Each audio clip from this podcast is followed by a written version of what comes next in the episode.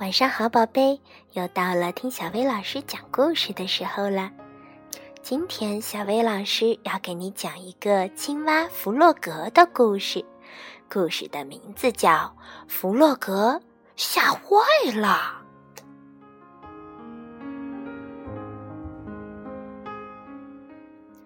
夜晚到了，弗洛格躺在家里的小床上，他被吓坏了。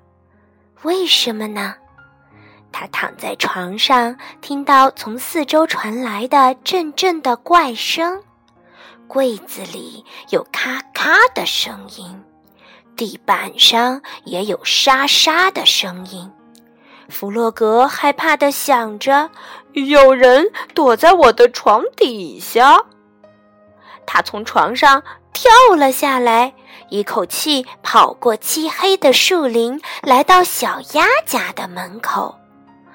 小鸭打开门，看到弗洛格，他说：“你跑来看我真好，但是现在很晚了，我正要上床睡觉呢。”求你了，小鸭，弗洛格说：“我被吓坏了，有个鬼，他他在我的床底下。”乱说！哈哈哈！小鸭大笑起来。世界上根本就没有这样的东西。有，那你可以待在我这里，我不怕。然后他们缩成一团，窝在床上。弗洛格紧紧靠着小鸭温暖的身体，他不再害怕了。突然，他们听到屋顶上传来了刷刷的摩擦声。什么东西？小鸭吓了一跳，从床上坐了起来。接着又听见楼梯上传来了咔咔声。不好了，这个房子也闹鬼了！弗洛格大叫：“我们快出去吧！”说着，他们逃进了树林里。弗洛格和小鸭拼命地跑，他们觉得到处都是幽灵和可怕的怪物。他们跑到小猪家，先深深地吸了一口气，然后敲门，咚咚咚。谁呀？一个没睡醒的声音问。小猪，是我们，请你快开门！弗洛格和小鸭大声叫着：“怎么搞的？”小猪生气了：“你们干嘛三更半夜把我叫起来？”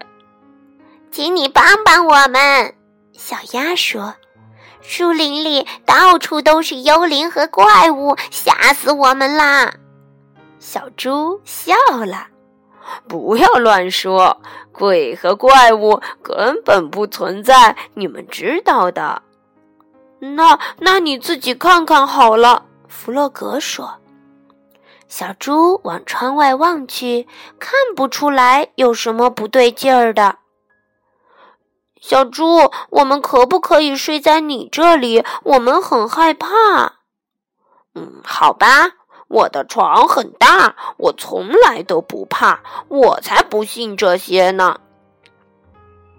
于是他们三个挤在床上，真好，这下安全了。弗洛格心想。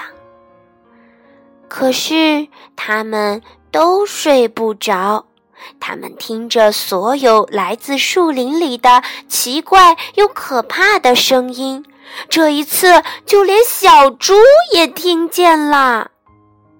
还好，三个朋友可以互相安慰，他们一起大声喊着：“他们不怕，他们什么也不怕。”最后，他们累得睡着了。第二天早上，野兔去弗洛格家拜访。弗洛格家的门大开着，屋里也没有他的踪影。这可真奇怪，野兔心里想着。接着，他又来到了小鸭家，小鸭的家里也没有人。小鸭，小鸭，你在哪里？野兔大叫着，但是没有人回答。野兔很担心，他心想，一定是发生了什么可怕的事情。野兔很害怕，它赶忙跑到树林里去找弗洛格和小鸭，找了又找，就是找不到他们的踪影。也许小猪知道他们在哪里。野兔来到了小猪家的门口，咚咚咚，没有人应门。这时，四周一片宁静。他从窗户往里看，看到他的三个朋友躺在床上睡得正香呢。已经是上午十点钟了。野兔敲着窗子：“救命啊！有一个鬼！”三个好朋友一起大叫了起来。接着，他们看清了窗外原来是野兔。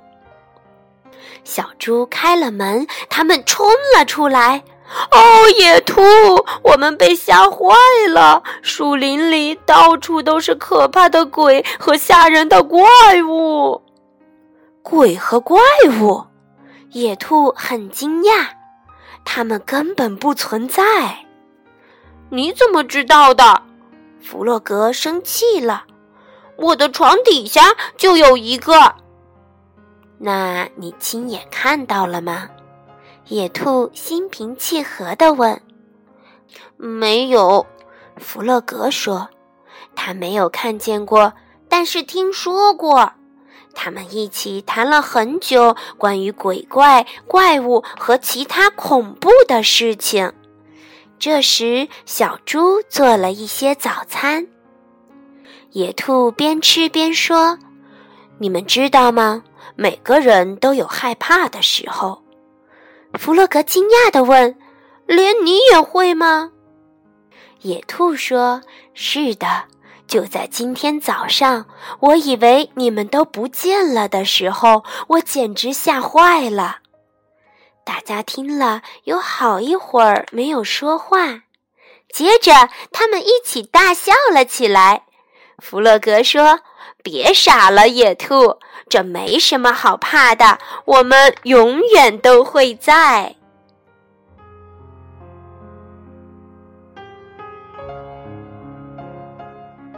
宝贝儿，你平时有没有什么害怕的东西呢？